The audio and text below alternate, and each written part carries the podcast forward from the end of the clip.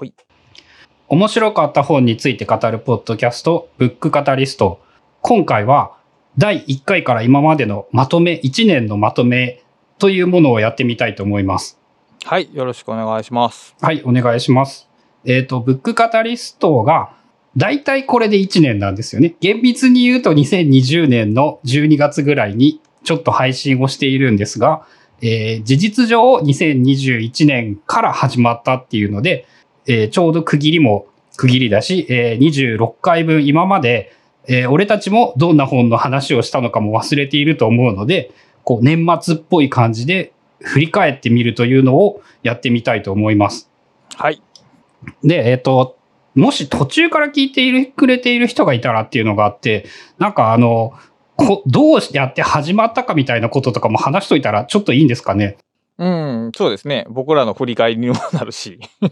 うん。えっと、俺側からの記録記憶で言うとですね、えっと、私はゴリゴキャストというポッドキャストをやっていて、その2020年の10月、11月ぐらいに、えー、オブシディアンというツールを使い始めたら、なんかこう、本のメモを残すのがすごく楽しくなった。うんで、これはなんか本の話をするポッドキャストをやりたいっていうことを、ポッドキャストで話したら、倉下さんが、あの、なんだったらやらないかみたいな感じで声をかけてくれた。という感じですそうなんですよね。ね。僕があの時なぜ声をかけたのかもう僕は覚えてないんですけど。覚えてないんだ。だから、あのいろいろポッドキャストにやったりとか参加したりしてるんですけど、一人喋りって無理なんですよ、僕。あの、二人以上やと1時間後なんぼでも喋ってられるんですけど、一人で喋るのは、あの、あまりしにくいと。で、本、本について紹介したいけど、それをポッドキャストで一人喋りするのはな、みたいなこう揺れがあった中で、あの、ゴルフさんが言ってたんで、じゃあこれ二人でやったらいいんじゃないかなっていうアイディアがひらめいたような気がします。ような気がします。俺は。俺はそうですね、やりたいって言ったら声かけてくれたから、あじゃあ、じゃあ、うーまあわかんないけど、こあの、せっかく声かけてもらったんだからやるかっていうぐらいのノリだった気がします。そう、インターネットってその、そういうノリで始まることが多いですよね。なんか、ちょっと言ってみるみたいなところから始まるのが多いですね。まあそうですね。ちょっと言ってみて、うまくいくかどうかはやってみないとわかんないし、そういえば確か前も話してたと、ような気がするんですけど、何回かラスタさんと一緒になんかやるみたいなことをやって、多分一番長く続いているのがブックカタリストですね。ですね。確かに。なんかミディアムとか作った記憶があるもん。確かに。うん。でも、やっぱり続かないよね。ああいうの難しい。うん。まあ、あの、差を述べるならやっぱあれですね。今回は収録スケジュールをもう明確に決めていて、なんか特別な事情がない限り、こう、毎週何曜日何時からっていう風にルール化して定期配信できているのが続けられている秘訣なような気がしますね。うん、ああと、他のメディアと重ならないというか、例えば、文章書く場合は、例えば僕、メルマガと重なっちゃうことがあって、そのコンテンツどっちに振り分けたらいいねみたいな悩みになりますけど、音声で、例えば本紹介しても、えー書評記事で紹介するのはまた別なので、僕の中でその被りにくいという良さはありますね。あ、そうか。あの本のことについて語るっていう完全な切り分けをすると他とは明確に分けれますもんね。うんうんうん。その辺でコンテンツの扱いがやりやすいというメリットはありますね。うん。で、確かそこから、えっ、と、倉下さんの打ち合わせキャストでどういうことをやりたいかっていうのをリアルで打ち合わせをして、はい。えー一回、お互い一回ずつ喋るっていうのを練習してから本編が始まった。はい、これはあの新しくプロジェクトを始めるためのちょっとしたテクニックというやつよね。その いきなり本番から入らないみたいな プロトタイプからあの感触を確かめるっていうことをするっていうのはこれあの 非常に重要なことであの律儀な人はねその計画段階でありとあらゆることを固めようとするんですけどそのやってみないとわからないことっていうのがたくさんあるんでとりあえずやってみるっていうのがまず一番あの最初にやった方がいいことですねこれは。そうだ、そういえば、あの、そもそも何何のルルールも決めない。だいたい1時間ぐらいで、あの、俺が紹介するんでよろしくお願いしますって言ってうん1回ずつやっただけでしたね。そうそうそうそう。そっからいろいろ形を固めつつ今に至るみたいな流れですよね。うん。で、確か3回ぐらい、3回、4回ぐらいまでは、そのオープニングすらも安定していなかったり、あの、最初にマイクが倉下さんのケーブルノイズがひどくて、これは頼むから何とかしてくれって言っていたりとかしていて、まあその辺も何回か回数を重ねてだいぶ安定してきたかなって感じですかね。うん、まあ大体そういうふうにあの個人とかのプロジェクトはそうやって進めていくのが基地ですね。うん、そうですね。まあやってみてっていうので逆になんかあのちょっと思うのはこう聞いて俺たちもやってみたっていう人が増えてくれるのが大変嬉しいなっていうのはあってまあそんな風になったらいいなと思いつつえっ、と一番最初にそのプロトタイプで喋ったのが、えーフードテック革命っていう本俺あがあ、はいはいはいはいはいはいはい。で、えっ、と、その後、倉下さんが、もっとっていうドーパミンの話ですね。で、フードテック革命は、まあ、あんまり後につながっている感じはあんまりしていないんですが、もっとに出てきたドーパミンっていう概念は、なんか、ブックカタリスト全部にわたって、なんかこう、通ずるところが多い、第0回にして、だいぶ重要な本だったような感じですね。うん、まあやっぱりこの本紹介したい気持ちが強かったから取り上げたんですけど結局あの人間の、あの性格的な傾向というかは2種類あるんだよっていうのが形を変えていろんなところに出てきますよねこの話は。そうですね。その、よく前にも出てきたそのシステム1、システム2みたいな考え方と、このモットのドーパミンを刺激するのと、ドーパミンの反対側、ヒアナウの要素を刺激するっていう、なんか、そのあたりの 2, 2種類の分け方みたいなうんうんうんうん、その2つに分けて考えるっていう考え方自体がいろんなことに役立つことが多いって感じなんですかね、そうすると。まあおそらくはそういうことだと思いますね。だから人間本性っていうものを単一のものとして捉えるんじゃなくてそのいろんなシステムの結果としてそのけ、えーシステムの出出力としてコードが生まれてるっていう捉え方の方が現実的っていう感じですね。うん。で、そこから、えっ、と、本編というか、えっ、と、第1回が、これも俺的にああの、まだ読んでなくって、たまたま手元にあったダーウィンエコノミーという本を紹介したら、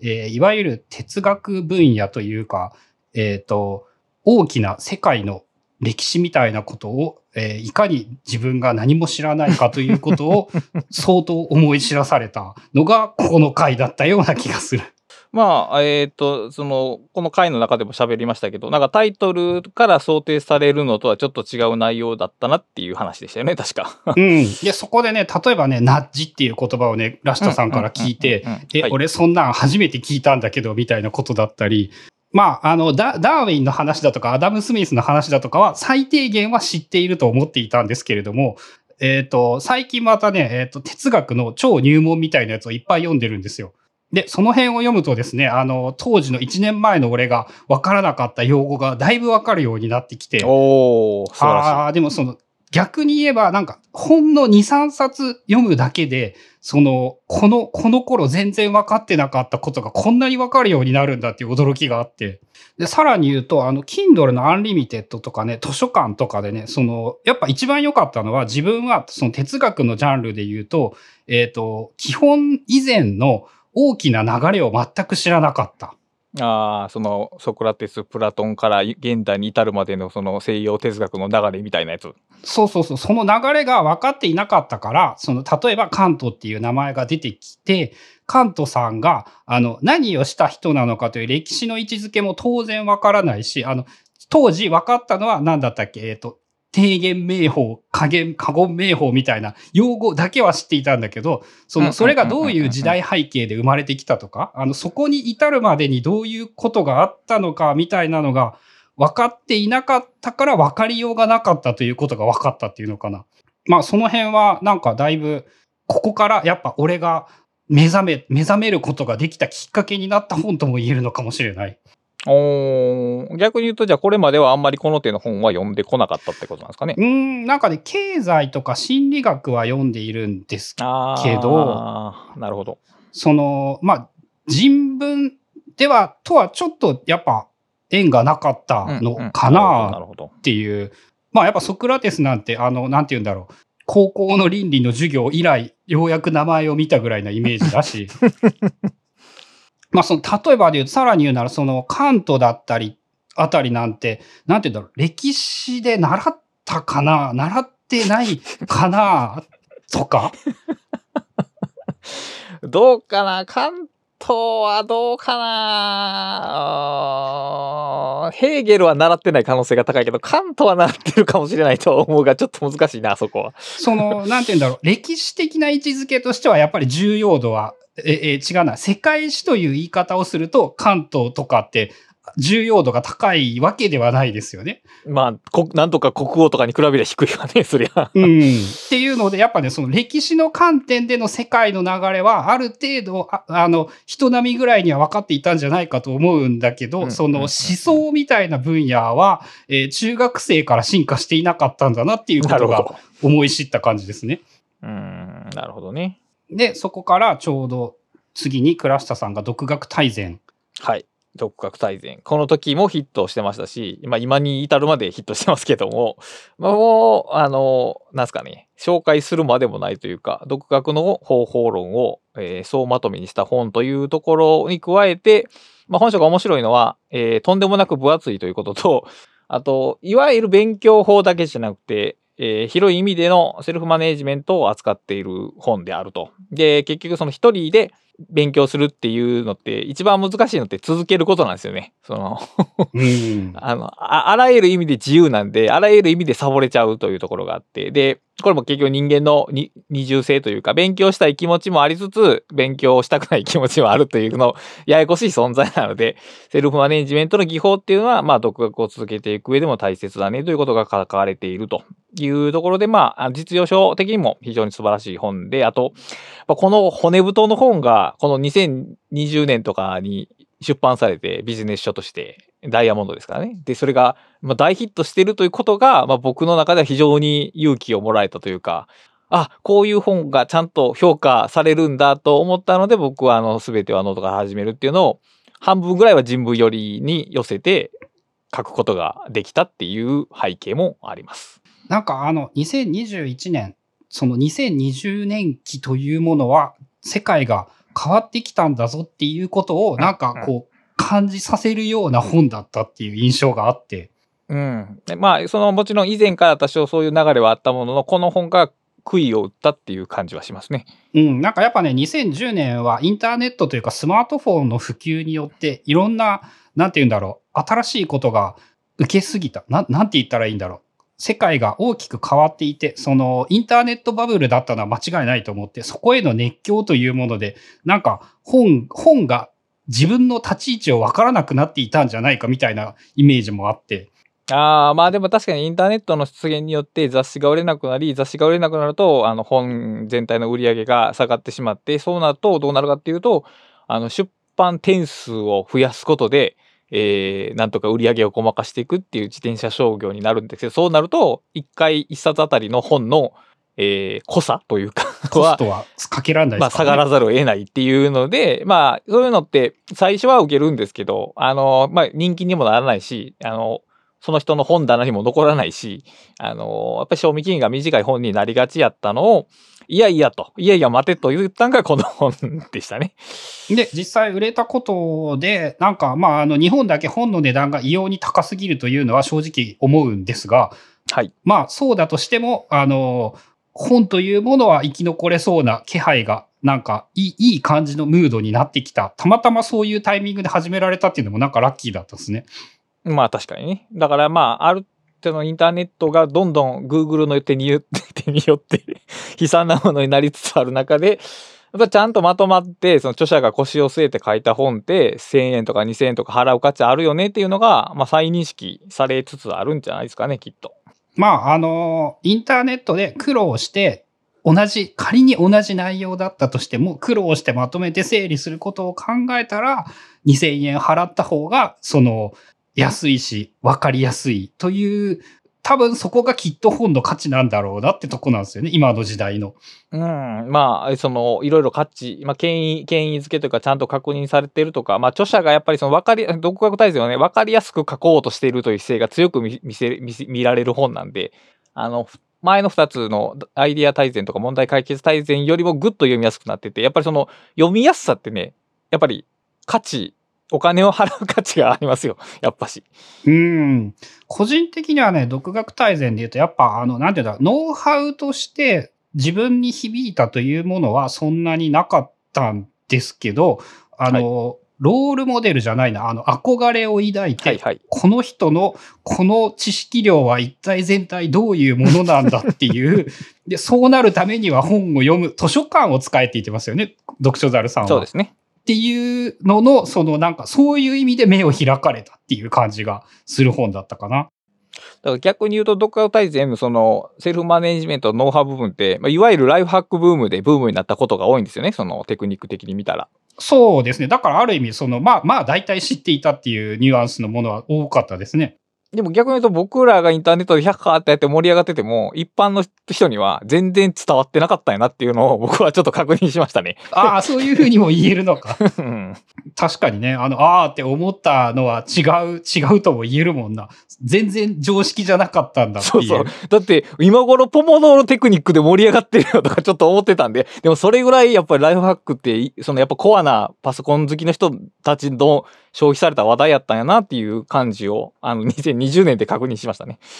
そうか、ポモドーロテクニックってなんか2011年ぐらいにやってたんだけど、そうそうそうそう。もうなんかだから今更、あのさ僕らが3週ぐらい回ってる感じがする。そうそう、話題に当たり前だと思ってるから、話題にしないぐらい当たり前なテクニックなんですけど、だからそれって結局ちょっと傲慢やったわけですよね。全然伝わってなかったっていうことなんで。うん。まあそうですね。そういうことも、あの、ちゃんと分かっていて、しかもちゃんと売れて、なんかこう、いい感じになってっていうのがあり。で、そっから、えーゴリゴさんは、えっ、と、もうちょっと基本に立ち返ろうというので、こう、功利主義入門。これもまだあれかな、えっ、と、かつて Kindle で買っていた在庫で、えちょうどいいものがあったから読んでみたっていうので、まあ、倫理の入門みたいな言い方をすればいいんですかね。まあこのえダーウィンエコノミーから功利主義入門の流れはスムーズですよね。スムーズやと僕は思います。うん、あの、わからんかったと、すごく分かったので、一段階、まあ、あの、入門用に読む本を変えた。いや、こういうのは結構重要なんですね。なかなかあの、あの、人ってステップを降りるのが難しいんで、でも分からんかったら分からんなりにちゃんと一個戻るっていうことは、あの、とても良い選択だと思います。で、これができたおかげで、まあ、こ、これを読んでも、その、いわゆる哲学のことは、まあ、まだ全然、全然分かんなかったんですけど、あの、入門書分かりやすいなってやっぱ思ったのはでかかったですね。うん そうですね。とりあえずでも、まあ、ここの功利主義入門で挙げられている人たちの哲学者の現状を読んだところで、まあ、その歯向かえるわけがなく、うんまあやっぱり入門。入門から入る。しかも、まあ、あの、功利主義と、まあ、エコノミー、経済、まあ、経済とか、まあ、政治、哲学とかって非常に近しい関係にあるんで、話題もスムーズに接続してますし、いい感じ、いいコンボですね。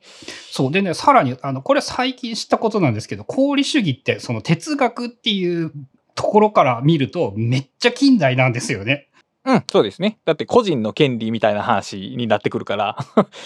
うん、それをね、その最近読んだその哲学の入門みたいな本で、要するに、えっ、と、大雑把に4章に分かれている第4章に出てくるやつだったんですよね。うんうんうん。まあそうでしょうね、きっと。なんか、あのー言われてみればその通りなんだけど、そういう認識がなくって、うん、まあ、まあ、我々が、まあ、現代で個人が個人として生きているっていう、その貴族の下に従属するんじゃなくて、一人一人がちゃんとした人間であるっていうことを理論的に支えてるのが功利主義なんですよね。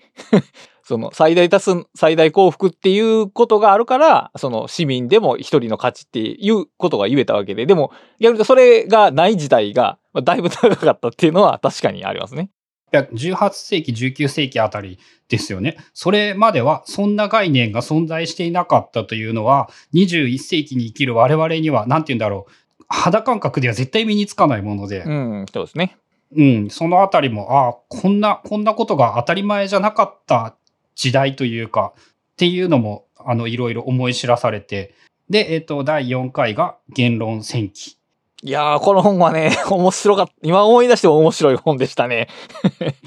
あの、まあ、株式会社言論っていうものの運営を、まあ、ずっとやられてきた、まあ、東さん。まあ、東さんの書く本どれも面白いんですけど、東さんが、この言論っていう会社がいかに失敗してきたのかっていうことを、かなり赤裸々に語られてる本で。で、まあ、この、思想家が、あの思想家が思想家であるがゆえにその実業家としてうまくいかないっていうことの側面と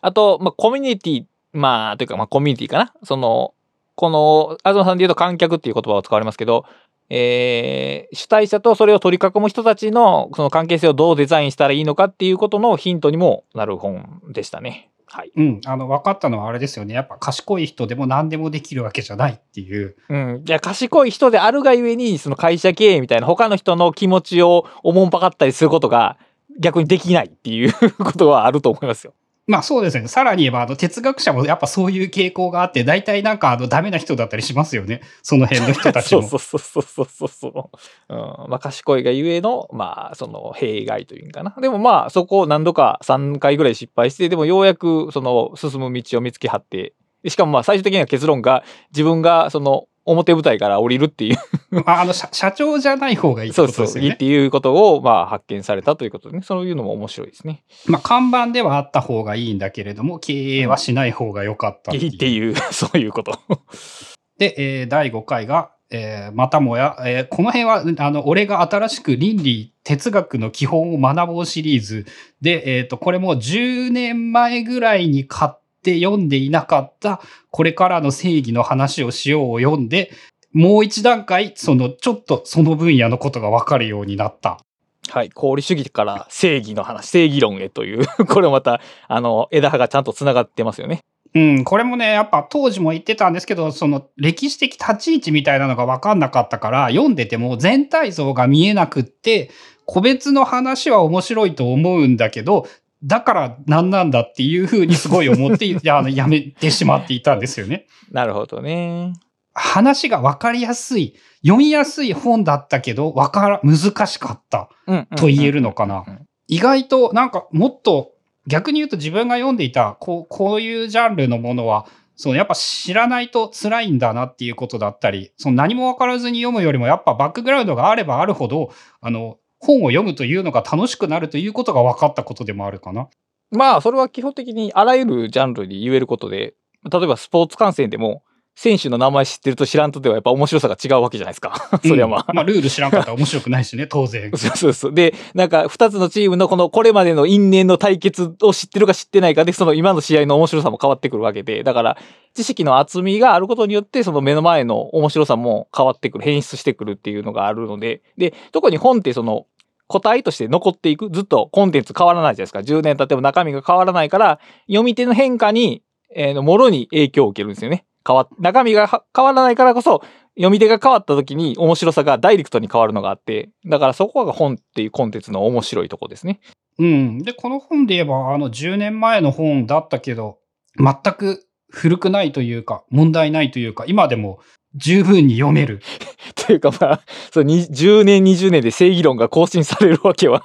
まあ、ないですから。まあ、しかも話の、あの、メインがほぼ昔というかね、現代の話よりも、今までの正義ってどう語られてきたのかの話がかなり多いんで、全然読めますね。うん。まあ、そうやって考えると今のところそうですよね。大体のやつが、まあ、割と今でも読めるものが多いというか、まあ、できる、結果的にそういう本を取り上げている頻度が高くなっているのかな。で、第6回が、えっ、ー、と、倉下さんが闇の自己啓発。はい。闇の自己啓発と、まあ、後半ちょっと、えっ、ー、と、人文的、あまりにも人文的って2冊の本を挙げて、いわゆる読書会が本になった本を、まあ、紹介した回です、ね。本を紹介している本を紹介したんですよね。そうそうそうそうそう。で、まあ、その、闇の自己啓発って、まあ、紹介されてる本の面白さっていうのと、まあ、そのタイトルですよね。闇の自己啓発っていう。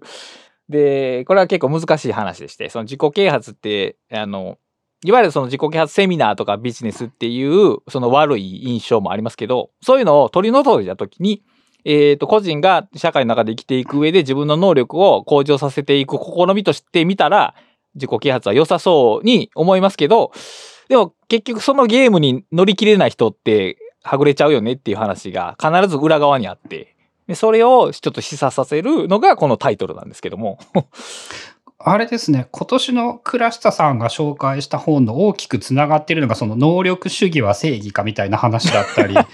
い、そういう、その、自己を成長させることは正しいのかみたいなことが、あの、こっからの本が結構つながってますよね。うん、その問題意識は確実だよね。まあもちろん成長させることはいいんですけど、成長、成長させようっていう気持ちは果たして自分に属してるのか、それともただ文化に影響を受けてるだけなのかって、ちょっと注意深く考えた方がいいよねという問題意識はずっとありますね。うーん、そう。確か、そのちょうど直近のヒューマンカインドだったか、霊俗への道とかでも、その、俺は、私は自己啓発は好きじゃないみたいなことを、その著者は言ってたりして、まあ、そういうような考えが、ちょっとずつ多くの人がそう思うようになってきたみたいなのもあるかもしれないですね。うん、まあだからまあ単純に成長、経済が成長を止めた中で、じゃあその経済成長、経済成長以外の何に自分はそのベットしていったらいいのかっていうのが、あの再検討されつつあるんじゃないですか。うん。あ、それで言うとね、俺最近ね、その、マルクスの。本みたいなのを何冊か読もうと思っていて、マルクスもね、難しいですよ。うん。あのーこ最近、えっ、と、去年流行ったらしい人新世の資本論？あれを読んで、それもあの、霊俗への道と割と近いところがあったんですけど、えーマルクスに関してもですね、俺が知っていたイメージは、あの人は共産主義というものの概念を考え出した人っていうふうに思っていたぐらいの知識だったんですけど、あの、結構全然違うんだなっていうことをそのあたりの本を読んで知って、ちょうどそのなんか資本主義は正しいのかみたいなところは最近自分の中のテーマみたいなものでもあったりして、そのマルクスの入門的なものを今何冊か読もうとしているところです。うん、まあ、あのマルクスって資本論を書いてるんで、だから資本主義ってどんなメカニズムかっていうのを解き明かしてる人で、だから逆に言うと、そのめっちゃ資本主義に詳しい人なんですよね。そうそうそう。俺の中ではね、やっぱね、そのマルクス・エンゲルスの共産党宣言っていうもののおかげで、はいあの人はそのはい共産党のその大ボスなんだぐらいのイメージだったんですよね。うん、実はそのその資本主義のメカニズムを徹底的に分析した上でいやそれは結局自壊するよと壊れていくよと。共産主義っていうのが新しく立ち上がっていくのが時代の流れだよっていう話で。でその話のその理論的なバックグラウンドになってるのがさっき出てきましたけどそのヘーゲルの弁証法というやつで。だからそこを踏まえとくとその思想の方を踏まえとくとより分かりやすいとは思いますが。うん、まあ、その、そのマルクスを知ったのが俺は言ったら直近1ヶ月以内ぐらいのレベルのことなので、まあやっぱこんな、こんなぐらいの知識からでも、あの、1ヶ月ちょっとやれば、ちょっとはわかるようになるぞっていうのも、なんかまだ無限に学べる、知らなさすぎることがあって、めっちゃ面白いなって思います。だ学べ、学びたいと思う分野がそうやって考えると増えたかもな。その、やっぱり多分なんですけど、理系の大学入試に関係ない分野のことは、えー、なんかね、人並みぐらいにはできていると思ったけど、全然そうじゃなかった。まあでもまあそうでしょうね。大体自分が興味を向けない分野は自分がどれぐらい知っているのかすら分かっていないっていうのは ありますね。あ、それですね。その自分が分かっていないことを分かることができたのが、この2021年だったかもしれない。なるほど。はい。で、えっ、と、7回目、7冊目が、えー2030年、すべてが加速する世界に備えよはい。これはあれですよね。えーっと、ニュースピックパブリッシングやったかなの本ですよね。そうですね。これは結構売れてたみたいで、あの、今振り返って結果論で言うと、この本がめっちゃ面白かったかって言われると、と読んでいた 当時と比べると、ちょっと熱量は下がっているんですが、まあ、この本のおかげで、その DNA だったり、その生命科学の分野というものへの興味を導いてくれたというのかな。あ、でもそうやって考えたらやっぱり面白かったって言えるのかな。うまく言えないんだけど、この本のみで言うと、うーん、今だったらそんなにおすすめじゃないなっていうのが正直なところなんですけど、わかるよ。はい。でもこの本のおかげで、その今年はすごく影響を受けてはいるんですよね。はい。でそういうことはね、よくありますよ。結局まあだから自分のその知識感っていうか世界観がバージョンアップしたから本の評価も変わるというのはこれ自然なことで。まあそういう、そういうことかな。うん、であと全然関係ないですがこの本と2030年全てが加速するとあとこれからの正義を話をしようっていうのが同じ編集者さんのもとで出版されてたっていう事実を後で知りました。ああ、そうですよね。その早川の人がニュースピックスパブリッシングに移籍していて、あの、この本も作っていたっていう。ちょっとびっくりすまあそういうまあジャンル結構違うしちょっとびっくりしたんですけどああそういうこともあんでんなということです。まあでもすっげえ大きな意味で言ったら、どっちもブックカタリストで拾うっていう意味では、あの、近いところがあるんじゃないですかね。まあそうなんでしょうねきっと。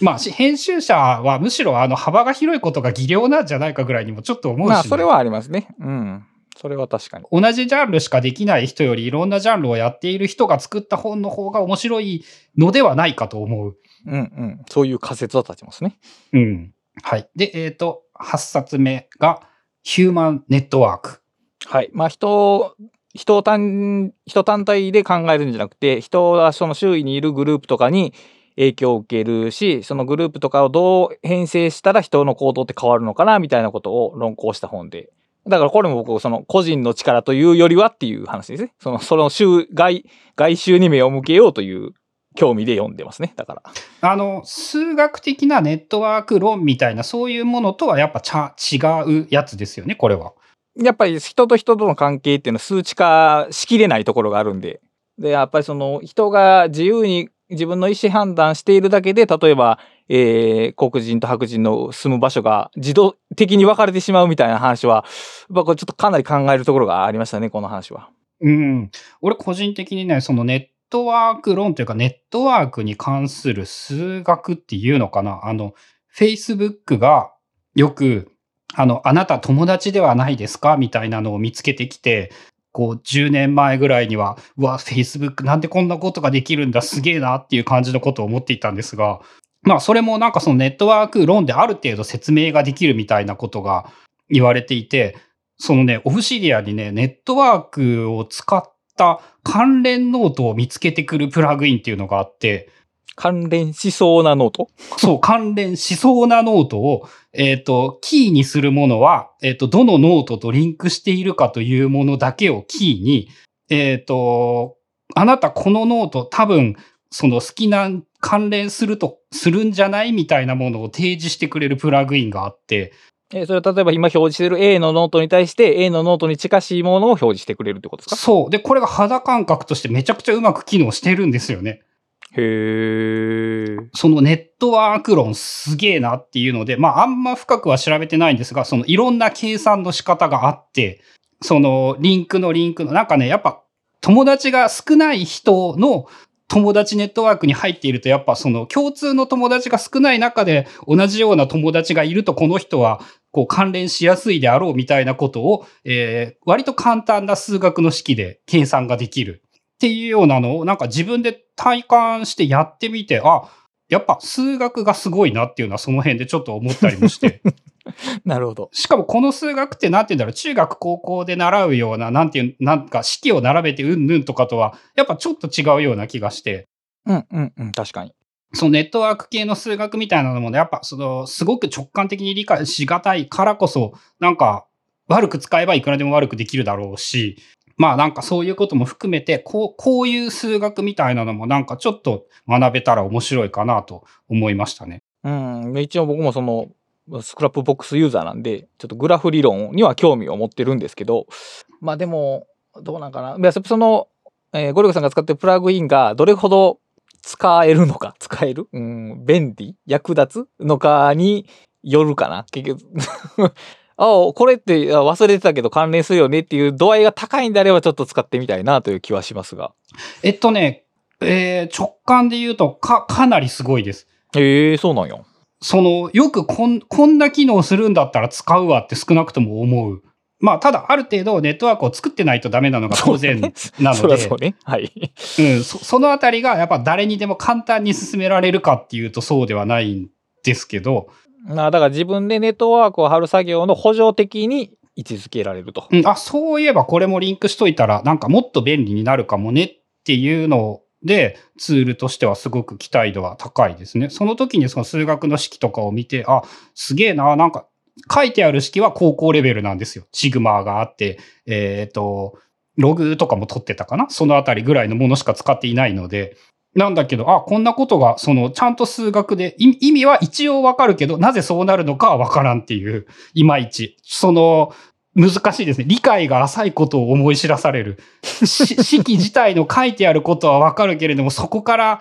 な内容を読み取れない。はいはいはいはいはいはい。みたいなので、まあ、ももう何段階か数学の能力が上がらないと、そこは難しいのかなっていう。うーん、なるほどね。はい。で、えっ、と、第9回が、妄想する頭、思考する手。はい。えっ、と、これはゴリゴさんのなんか、僕も一応この本読んだんですけど、まあこの本も面白かったですね。まあ面白かったですね。その、今までの紹介してきた中では多分一番、えー読むのは楽だった。まあ、簡単とか、まあ、ノウノウハウ書に近いもん。人文よりはノウハウ書に近いですね。そうですね。まあ、簡単とかで評価するもんではないんだけど、まあ、あの、そういう意味では一番早く読み終えることができるかなっていう印象ですね。はい。まあ別にその難しい概念が解説されてるわけではなくて、まあ著者の知的生産の方法論みたいなのが、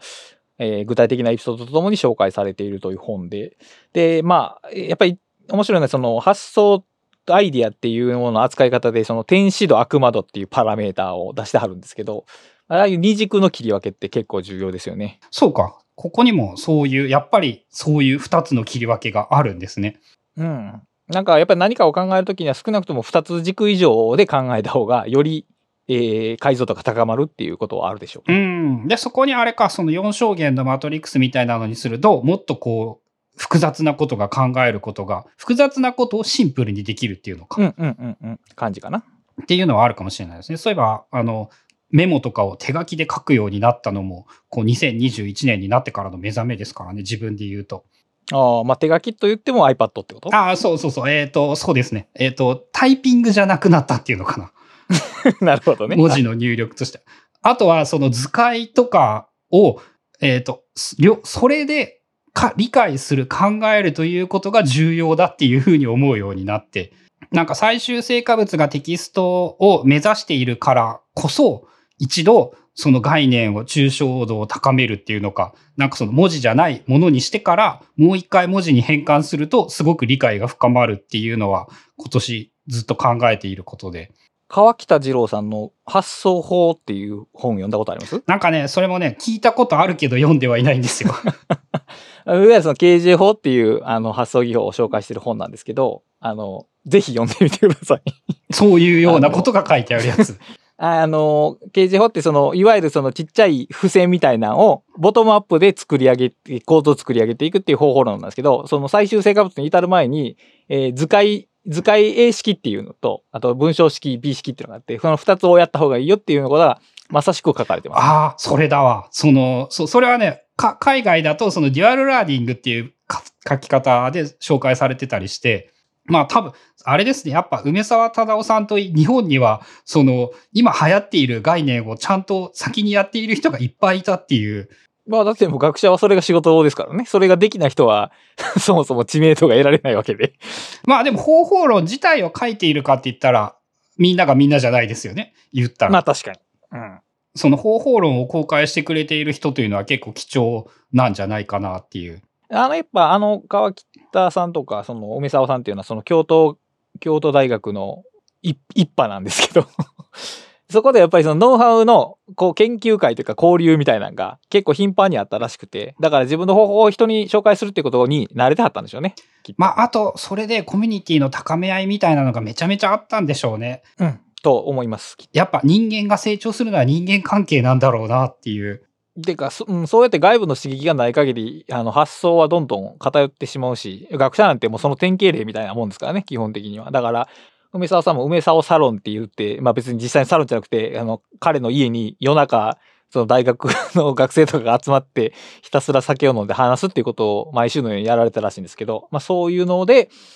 培われてきたこの発想とかがあるんでしょうねきっと。まあそうですね。現代だとそれがあまり良くないことのような捉え方もされつつあって、まあでも東さんもあれですよね。そのリアルな飲み会のその大事だっていうか、そこから、えっ、と、そこで得られる空気感、肌感覚みたいなのが大事だっていうのは言ってますよね。そこはね、なんかね、俺の仮説というか思っているところでね、やっぱね、デジタルがどんなに便利になってもね、あの、情報量が足りないと思うんですよね。うん、それは足りないと思うきっと。声も圧縮されて変換された声になってしまうし、その、多分体全体のそういう動きだったり、表情だったり、その顔色がちょっと変わるとか、体温が上がっているみたいなのも、その認知はできてい、あ認知はできていないっていうのか分かってないけど、多分情報としては重要なんだろうなっていう、真のコミュニケーションをするならば。あと、例えば、 Zoom とかで5人とか6人で集まるじゃないですか。うん。でも、結局、そのタイミングで行われる会話って1個じゃないですか。うん。その、2人が別々に喋ることってないじゃないですか、その。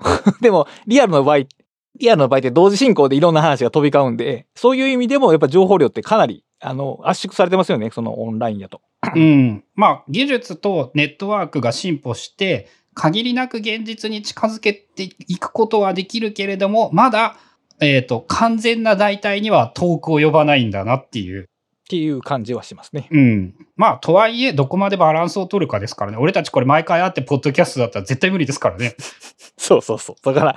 そのやっぱそういうのをその01に捉えるんじゃなくてやっぱ両方配置した方がいいよねってことですよね。うん。まあ、っていうので、来年の目標はな、なんか、あの、コロナが落ち着けば、リアルな何かをやりたいっていうのは結構思うんですけどね。はい。まあそこは状況次第ということうんで。。まあ、そうですね。で、えっ、と、第10回が、世界は贈与でできている。はい。この本も面白かったですね。面白かったってさっきからずっと言ってますけど、この本は面白かったですね。あの、思想的、哲学的な話を紹介してるんですけど、まあ、ものすごく読みやすい。これも確かニュースピックパブリッシングの本ですけども、えっ、と、こう難しい概念を分かりやすいいい文体で紹介している上に、その内容そのものが、あの、資本主義の世界から見たときに、やっぱちょっと斬新に聞こえますよね、この本は。そうか、じゃあ、これとかもきっかけかもな。なんかその資本主義は正しいのかと思うきっかけになった本が、今を振り返るとなんですけど、これとかなのかも、自分の場合で言うと。そういうのがちょっとずつ積み重なったんでしょうね。今、やっぱりこうやってフリーリストを見ても、この本はかなり面白かった部類に入りますね。俺、この本で初めてビートゲンシュタインっていう名前を聞いたんですけど、その後意識すると結構いろんなところにやっぱ出てきて、出てくる、出てくる。はああ、やっぱその意識すると多分読み飛ばしていたんですよね。今までも見ていたかもしれないけど。い。まあまあ、その頭のあれ、なんかフックに引っかからなかったんでしょうね。そうそうそう。で、あの、まあ、未だにこの人が、ビットゲンシュタインが言ってたことを分かっているレベルは、あの、1ページぐらいの容量なんですけど、まあ、だとしても1ページ分かるようになったのが、2行が1ページになったんですよね。いや、それはもうだいぶでかいでしょ。ウィトゲンシュタインは、えー、まあ、言語ゲームの話と家族的類似性の話を押さえておけば、えー、後期は大丈夫かな。前期はまた別の話があるけど、まあ後期は大体大丈夫。うん。っていうのが、まあ、前はウィットゲンシュタインっていう名前の人がいるっていうのと、まあ、そんなレベルから進歩するだけで、あの、後から入ってくる情報が分かりやすくなるっていうのがでかいですね、その後に。うん、確かに。はい。はい。で、えっ、と、次が、えー、ラーンベター11冊目。ラーンベター。はい。これは個人的になんかあの学ぶということを根本的に学ぶことの解像度を上げてくれた本っていうかな、今だったら言えるのは。なるほど。なんか勉強をするということが、なんて言うんだろう、この本のおかげで、あ、こういうこと、こういうふうに学ぼうとするようにすれば、えーより良い学び方ができる、密度の高い学び方ができるということだったり、なんか学ぶとは何なのかっていうことを考えることができたおかげで勉強することができるようになった？はい。学びについて学んだと。うんですね。これが一番多分、えーブックカタリストの通算聞かれた数でも多分一番多くって、個人的にもなんかその、そういう意味で大きく変えてくれたものだったのかなっていうイメージですね。まあ、あの、書いてあったことを今振り返、そうだな、でも今振り返ればもう大体普通のことになったっていうぐらいは影響を受けてずっと考えていたのかもしれない。まあ、今その提唱されてる方法が、やっぱり、その、無理な方法じゃないってことですよね。その自然にできるというか、ナチュラルにフィットできる方法論やから、その、いけてるんでしょうね。そうでしょうね。まあ、その、なんか、えっ、と、学ぶことをこれから考えるんだったら、ぜひとも読んでおくべきだっていうのは思いますね。はい。で、えっ、と、12回が、えー初のゲスト会、思考のエンジン。思考のエンジン。今回は、えー 今回じゃあ、この時はたくさんに来ていただいて、思考のエンジンという、えっ、と、少し前の、少し前の、結構前の本をご紹介いただきました。まあ、あの、いきなり渋い本を、紙で買えない本を選んでくるっていう、渋いのを選ぶね、やっぱりっていう感じで。いや、でもやっぱこういうところで取り上げてもらわないと、どんどん古い本で言及されなくなるんで、あの、ぜひとも取り上げていただきたいですし、あのね、この本はね、面白いんですよ。知的生産の技術論と現代思想が混じり合ったエッセイなんですけど、あの、好きな人はめちゃくちゃ好きだと思います。ああ、そういうふう、そういうふうに、もうその言葉でピンとくればいけるって感じですね、多分。うん。まあ、あの、現代思想、特にそのデリタとかあの辺の話題が好きな書き手の人なら、あの、どこのページを読んでも面白いと思います。ああ、そのね、フランス現代思想っていうか、あの辺のてあのポストモダンあたりはね、まだ俺が最近学んだところ中世ぐらいまでしか進んでなくって。はい。あの、立ち、名前とかは何回か見て、目次とかも何回も見てるから、名前とか超基本はやっと分かったけど、まだやっぱ全然分かんないですよね、この辺は。はい。まあ、その辺は、あの、ちゃんと、ポストモダンの入門書もいっぱいあるんで、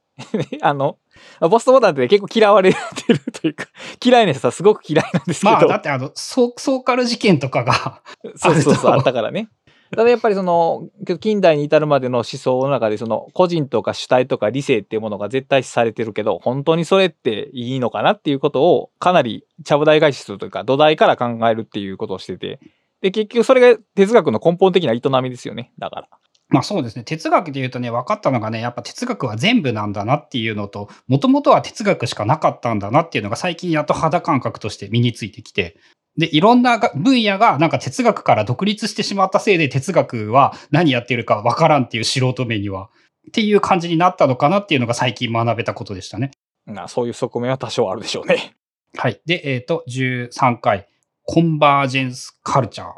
はい。これはね、分厚いし、あの、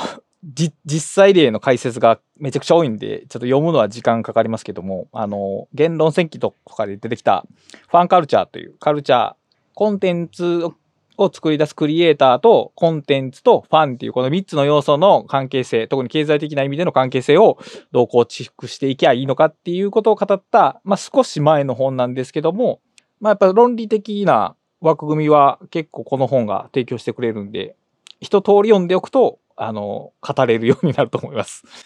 なんかやっぱそれもあれですね。倉下さんが、えっ、と、なんて言うんだろう。言論戦記とか、ヒューマンネットワークとか。うん、とか、やっぱ、あの、似たテーマになるのだなという。そう。あと、切り口が 似ているんだなっていう、はい紹介する時の。まあそうかな。でも、まあ、似たような本を読んでるからっていうのはまあ当然あって、まあ、それは自分の興味によって本を読んでるから、その流行とかじゃなくて、興味によって本を読んでるから似たことにはなるんですけど、でもやっぱりその長い間つ、自分の中でのテーマなんですよね。このファンカルチャー的なものって。特にもっと言うとインターネット以降の関心事というか、その、どういうふうにクリエーションにみんな参加してくれるのかなみたいなことをずっと考え続けてるのはありますよね。で、しかも、まだ答えは得られてないというか。うん。いや、俺、俺目線で見て面白いなと思うのが、えっ、と、ある意味ね、あの、そんなに同じ本じゃないと思うんですよね。世界は贈与でできている。と、ヒューマンネットワークと、言論戦記と、ただ、あの、どどれも似た切り口になっているというのが、なんかその、倉下忠則という存在で、こう、そういう風になるんだなっていうのが興味深いというか、そう、だから、結局そのコンテンツの切り口っていろいろあるわけですけど、僕が持ってる包丁は僕が持ってる包丁の形をしてるんで、僕が切ったら毎回同じ形になるというのは確かですよ。うん。いや、それが、なんて言うんだろう、別悪い、まあ、決して悪いわけじゃなくて、ああ、そうか、俺、俺そんなに、多分、ここまでの本で、そんなに軸ないなって思って、へえー、なるほど。最近ちょっとずつこう見えてきたような気はするんですけど、まあ大きく言えば、あの、なんか学ぶことを学んだっていう感じなんですけど、はいはいはいはい。そこに至るままでに、こう、あっちこっち、こう、ふらふらしているというか、なかなか落ち着いた切り口にもなっていない、まだ。うん、まあ、あと、逆に言うと、その、えー、ブックカタリストでこう、こういう本を紹介してきたから次こういう本を紹介しようみたいな連続性を意識してる面は、まあ、多少はありますよ。ああ、そういうふうにも言えるかもしれないですね。だから切り口が、その、似た、似た切り口というか、というのは確かにあるかもしれない。で、えー14冊目が How to Take Smart Notes。まあ、これも、えっ、と、読んでみて分かったのは、えっ、と、まあ、なんだかんだやっぱすっげえ影響を受けているんだけれども、実に読みづらい本だったなっていう。でも、あの、幸いなことに、えっ、と、日本語版が今年出ましたので、まあそうですね。日本語版を読めば全く問題ないと思うし、なかなかその具体例がなくて分かりにくいと多くの人が言っている印象があって、まあ確かに本当そうだよね。でもやってみないとできないし、やり方なんてみんな違うからねっていうのは難しいところですね。うん、あんまりだから固定しない方がいいと思いますけどね。例えば、あの、えっ、と、エバーグリーンノーツの人って、エバーグリーンノーツの形式で、ウェブサイトにウェバーグリーンノートについて書いてるわけじゃないですか。すね。あれかっこいいんですけど、やっぱ、じゃああれ作ったらそれ、他の人がみんなそれで満足かっていうと、まあそういうわけでもないでしょうから、あの、自分なりにやっぱやっていく、組み立てていくしかないでしょうね、これは。さらに言うと、やっぱその万人がこれがを必要としているわけではないっていうところが重要なのかなというか、まあ、考えるために使うことはすごく価値があるとは思うようになったんですけど、やっぱ難しいですよね。毎日何個もノート書くのは。いや、これはかなりハードですよ。だって学者がやってることをや一般人にやらそうとしてるわけですから。うん。あの、本の見出しになんだっけ、1日3個ノートを作るだけでいいみたいなことが書いてあって、ちょうどね、3日前ぐらいに、その、その、その文章を探り当てて英語バージョンのやつを読んでたんですけど、なんかね、だいぶ、だいぶ言っているニュアンスが違っていて、はい。英語で書いてあったやつは、あの、ニコラ、ニクラス・ルーマンは、えっ、と、9万枚のノートを作ったっていうのを生涯換算すると、確か、1日6枚ぐらいになるんだったかなうんうんうんうんうん。で、ルーマンみたいになれ、ルーマンになるのはちょっと無理だから、年に一冊も本を出せないぐらいでいいんだったら、まあ3個もやっといたらもうめっちゃ効果出るからねっていう。なんかあのーだからやっぱ3個もできたら結構すごいよっていうようなニュアンスなんですよね。書いてあったものをそうですね。思うと。はいはいはいはい。だそれをなんか3個作るの楽勝だよみたいなニュアンスで伝わるのはちょっと間違っているかなっていう。まあしかも日本語版なぜか知らんけどあれ全部メモってなってますからね。ノートじゃなくて。で、メモの方が簡単そうに聞こえるからなんでしょうけど、1日3枚のメモを書くっていうのと、1日3枚情報カードを書くのでは、その、やっぱりニュアンスというか聞こえ方が全然違いますよね。そうだね。1日3枚のメモ、走り書きのメモでいいんだったら、あの30枚でもやれるね、簡単に。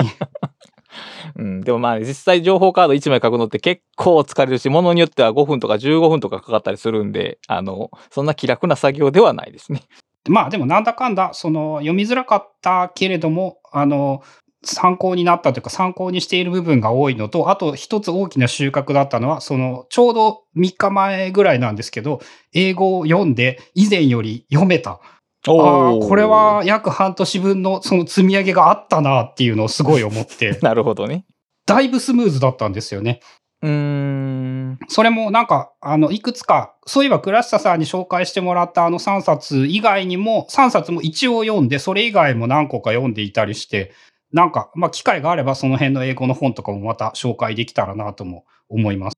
で、えっ、と、15冊目、実力も運のうち、能力主義は正義か。はい。まあ、あの、今年発売されたということで、サンデルさん、続きものとして、今度は僕が紹介したんですけど、まあ、正直、まあ、能力主義批判の本なんですけど、まあ、僕はこのサンデルの議論は、ちょっと十分じゃないかなとはずっと思ってるんですけども。まあでも、まあ、えー能力主義そのものに向ける批判は、まあ、あの、おおむねその通りだろうと思います。うん、これ、そういえば買って、割とあれかな、ラシタさんの話を聞いて読んだ気になってしまって読んでいないやつか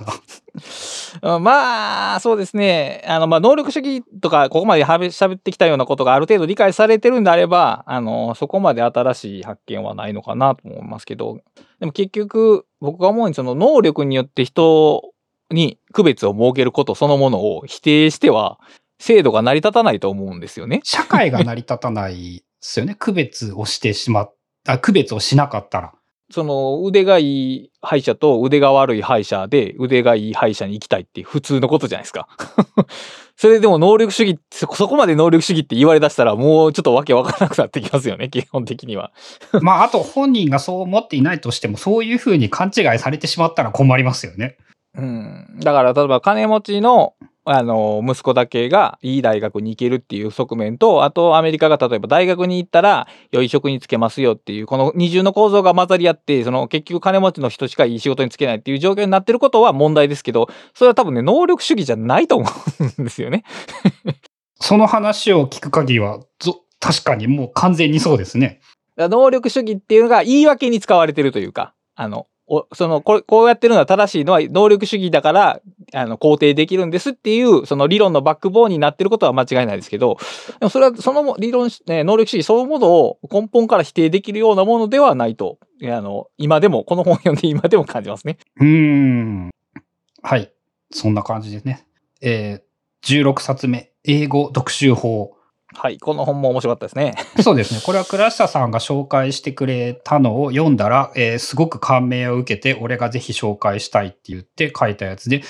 振り返って多分、まあ、5冊、6冊ぐらい英語の本を今年読んだと思うんですけど、挫折したのを含めて。やっぱ個人的に、まあ1冊目だったっていうのもあるかもしれないけど、一番良いと思ったのはこの本でしたね。うん、多分この本、僕、僕が後で紹介してる本って、やっぱ英語の教育に関わってる人がメインですけど、この著者は、あの、認知科学の人なんで、人がどう覚えるかっていう話がすごい得意な方なんで、だから非常に実践的で使いやすい話になってますよね。ああ、だからあれなのかな。その英語で商売しているのがメインじゃない人の目線だから個人的に面白いと思ったりしたのかな。そういうので言うと。まあ、他の人と違う切り口であったことは間違いないでしょうし、人がどうやって言葉を覚えているのかっていう科学的な観点があるので、ああ、なるほどなと思う要素は多かったですね、この本。うん。言われると、やっぱね、そその脳の仕組みとか認知とかは、やっぱ思うのが自分が好きなところで、そういうふうに言われると大体のことは納得できるっていうのが自分の性質としてあるみたいで、多分、なるほどねそういうふうに言われたから良かったんでしょうね。はい。で、えー17冊目が、すべてはノートから始まる、あなたの人生を開く記録術。倉下忠則さんの本ですね。もうまあ別に特に えー言及することはないんですけど、まあ、えー比較的売れ行きも好調でして、現在、えっ、と、4スリまで行っている本でございます。はい。正直なところ、How to Take Smart Notes より多くの人にとっては、あの、こっちの本の方がいいと思います。だって、こっちは僕は市民向けに書いて、市民っていうか一般市民向けに書いてるんで、学者とかではなくて。うん。あの、自分の話で言うと、俺は How to Take Smart Notes の方が参考になったと思うけれども、でも、あの、すべてはノートから始まるの方が多くの人におすすめだと思う。まあ入門、もう本当にこの本は入門を意識して、で、これもあの、さっきの独学大全読んで思ったんですけど、僕らが当たり前だと思ってることってそんなに全然当たり前じゃないよなっていうのを確認したんで、その自分にとってのノートの当たり前の話をとりあえず並べるっていうことをしたんで、だから全然ノートを使ってない人がノートを使うときには、まあこの本がいいと思います。だから逆に言うと僕の中ではまだその、えー、ノートを使ったナレッジマネジメントの話はこの本ではほとんどしてないわけですね。要するに。うん。だって難しいと思いますもん。そうそうそうそう。だから、日常的にまずノートを取るという習慣がついた1階の上に立つものやと思うんですね。そういうノートとのナレッジマネジメントって。だから、まずは1階の話をしたと。だから、できれば、どこかで2階の話をしたいなとは思ってます。そうですね。それは思います。期待しています。はい、ありがとうございます。はい。で、えっ、と、18冊目、 Willpower、意志力の科学。このあたりから、あの、自分の話で、なんて言うんだろう、自分の興味があるものを、なんかどっかから見つけてきて本を見つけてくるっていうのが、ちょっとずつ増えてきたような気がして、まあ、大体、倉下さんが読んでいて、読んでたのかよっていう感じにはなってるんですが、はい。まあ、これも、確か、えっ、と、読んでる、英語のメルマガを読んでいて、そこで、 decision fatigue、決断疲れっていう言葉が出てきて、そこから興味を持って見つけたのがこれで、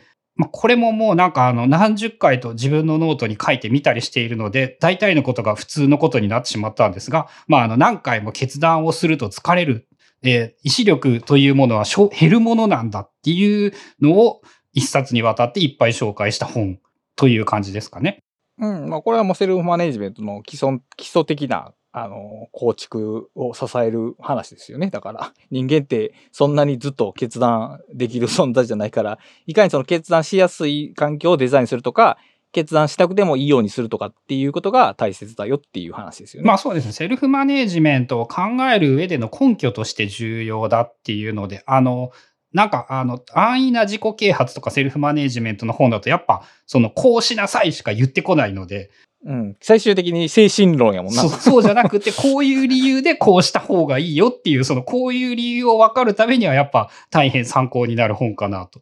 で、えっ、と、19回が、心の仕組み、上巻、スティーブン・ピンカーさんですね。これもゲスト会ですね。第2回目のゲスト会。はい。このスティーブン、あ、えっ、と、紹介してくれたのはパダワンさん。で、スティーブン・ピンカーという名前もこの後いろんな本でしょっちゅう見かけるようになって、出てくるでしょうね。えーはい今まで全然認識していなかったなということがよく分かったというところでもありました。はい。まあ、僕もまだこの本は読んでないので、ちょっと本については何も言えないんですけども。まあ、あの、多分とても難しい本ですねっていう感じですよね。はい、という感じはしますね。はい。で、えっ、と、20冊目、えー理不尽な進化。はい。えーっと、まあ、面白い本なんですよ。これは。あの、文庫本で出た、今年が文庫本出て、えーっと、理不尽な新活法新版っていうのが出てて、ちくま新書から出てる、えちくま文庫から出てるんですけども、まあ、面白いですよ。この本は。なんかね、めっちゃ面白そうなんだけど、そういえば、意外と尻込みしているかもしれない。自分で言うと。ああ。まあでもあの、さっき言ったピンカーとか、あの、まあ、進化論に関わる話に興味があるんであれば、あの、普通に面白いと思いますね。あの、進化論そのものの言及に加えて、その進化論の中で、その論を争う中で、その学閥の中で何が起きてたのかっていうことを、まあ、えー、切り出すというか、そういう試みが行われていて、まあ、土俵がすごく広くて、もう横綱相撲という感じの本ですね。そうですね。多分、この本とかをきっかけに、あの、進化論というものが最近いろんな分野の基礎になっているというか、いろんな分野の考え方として進化論というものがすごく出てきて、えー自分もそういうふうに説明されるとあらゆることが納得できるということが分かってきたのもこのあたりからかもしれないですね。うん、で、そこに対する危うさがあるっていうことを、この本はちらっと言ってるわけですね。だから、進化論の考え方だと、だって全部、今生きてるのは、だから最適だったからっていう話で、あの、もしかしたらそうじゃなかったかもしれない可能性っていうのが全て消え去っていくっていうことについての懸念を示しているところが本書の素晴らしいところでございます。まあね、進化論っていうか、人間の体なんてね、いらんパーツばっかり余っていて、なんかたまたま他のことに使ったらうまくいったとか、そういうこともいっぱいあるし、うん。まあもちろんその進化論で説明できることとか解明できることはいっぱいあるんですけど、それだけで本当に推し進めた時に僕たちが見逃しているものはないだろうかという視点をキープしておくことは非常に大切だと思いますね。その俺が進化論面白い面白いって言って、そればっかり見ないと、こう、変な方に突っ走っていってしまうっていうやつですよね。はい、そういうことです。はい。はい。で、ちょうどこの頃ぐらいから、えっ、と、サポータープランを始めたのか。そしたら、なんか、えっ、と、想定していたよりもすげえたくさんの人が入ってくれて、えーありがとうございますって言って、ラシタさんが、こう、ブックカタリスト解放みたいなものを書いていたりとかして、慌ててね、慌てて書きましたね。うん。で、そこから何回か、まあ、順調に、えっ、と、読書会も進んでいるのかな。で、えっ、と、直近の回だけ、えっ、と、この頃から、ここからアフタートークは、えー言いたい放題言えるようにするために、サポーターの人限定という形に変えていて、まあ、前回、あの、期間限定でサポーターの、あぜ全員に聞けるようにっていうので、最近はこんな感じのことをしていますっていうのを紹介したりもしています。はい。そういうのはちょこちょこ出していかんとね、やっぱり外から見てて何してるかわからんのではやっぱ参加しづらいところがあるんで、ちょいちょいチラ見せするのは重要なことやと思います。そうですね。で、えっ、と、次が、幸せをお金で買う5つの授業。今日改めてタイトル見てもやっぱすごいタイトルですよね。いやー、あのね、中身は良いと思うんですけどね、日本の翻訳が良くないというかね、タイトルだったり、えっ、と、その参考文献が全部削られているところだったり、その、正直、俺は、えっ、と、5年スパンでの目標は、もうこういうものは現状を読むっていう、おー、かっこいい。あの、ダニエル・カーネマンの一番新しい本、ノイズ。あれが2冊で4500、600円するするね。がですね、英語版を買うと上下というか1冊で1500円で買えるんですよね。いや、そらわかるよ。うん いや、やっぱ英語を学ぶべきだなってすげえ思って。なんか今、すごいな、高校生時代にそのマジック・ザ・ギャザリングで日本語版を買うより英語版のパックの方が安いから英語を読めるようになるっていうのと 全く同じ感覚がしたな。うん、多分ね、俺どんなにお金持ちになってもね、やっぱね、本2冊5000円だったらね、高いと思うんですよね。まあね、でもやっぱまあいいよ。その、スラスラ読めるようになったらもちろんそれでいいと思うけど、その読める時間をお金で買ってるところもあるので、うーん、なんか自分の場合はね、割とモチベ、それが英語を学ぶモチベーションにもなったりしていて。まあそれはいいことやね。それはいいことやと思います。うん、これが違和感なく読めたら、あと、なんか、えーちょっと思っているのは、やっぱね、英語の方がより入ってくるんじゃないか。究極までいけば。まあ結局英語で書かれてる文章ですからね、当う然。ん。さらにやっぱね、学術の多くのことはね、なんかね、あの、文学は抜きにして、多くの学術は結構英語の方が、あの、理解しやすいんじゃないかということを最近考えていて、げ言語の構造的に？あの、パラグラフライティングが主で、しかも主語と述語を明確にするから、読みやっぱ読みやすいでしょうね、そりゃ。うん。っていう意味で、まあ、あの、自分の目標にもなって、あの、日本の本が高くなっても俺は英語で読むんだぜって、なんかあの、出版界からしたらあんま良くないかもしれないんだけど、まあ、目標として、まあ、近いうちにじゃなくていいんだけど、それはそれで将来的に、あと早いですからね、単純に。いや、それはそうそう。翻訳に1年以上かかったりするもんね。うん、今回のそのダニエル・カーン、ノイズは確か数ヶ月ですごく早い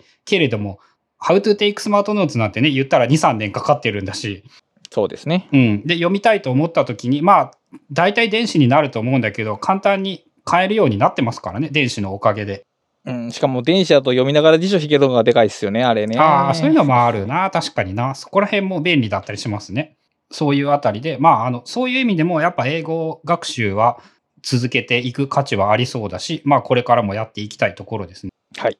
すっかり本の話を はしょってしまいましたが。あ、そうか、本の話は、本の内容は全然触れてなかった。まあ、お金、えー幸せになるお金の使い方ということですね。そうですね。その、そっちの方が絶対タイトルとして良いと思う。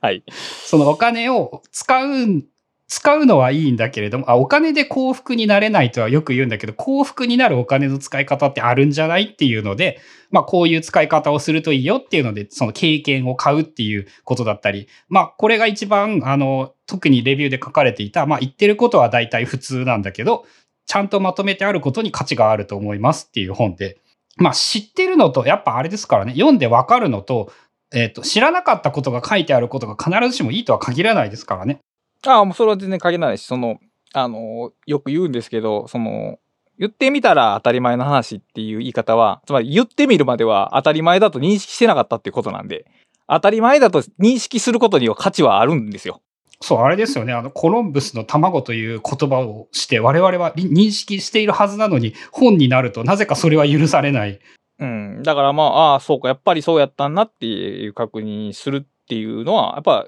いい、いいことやと思いますけどね。だから全然斬新なことばっかり書いたっても、多分それ、わからないですしね、本で。そんな、わからんことばっかり書いたっても。だから、あの、当たり前のことがちゃんとまとめられてるっていうのは価値がある話だと思います。特にこれで思ったのが、やっぱね、言われたら全部当たり前だけど、やっぱ気づけなかったと思うんですよね。読まなかったら多くのことは。いや、特にその、他の人のためにお金を使うっていう話があるじゃないですか。ああ、あれはね、かなり影響を受けた。今年、そういう意味で言うと大きく考えを変えたきっかけでもありましたね、これは。で結局何がまずいかっていうと資本主義の制度の中では個人が自分の感情を最適化するためにお金を使うだろうという想定のもとに様々な制度が組まれてるわけですよ。そういう中で選択肢の中をそういう中の選択肢に僕たちが立つとそういう発想が出てこない？その他の人のために使おうっていう発想がその選択肢の中にまず上がってこないようなところがあるんでだから改めて確認しておくことはね大切なことだと思います。そうですね。だからね、こう無料が必ずしも幸福ではないっていうのもそういうことですからね、言ったら。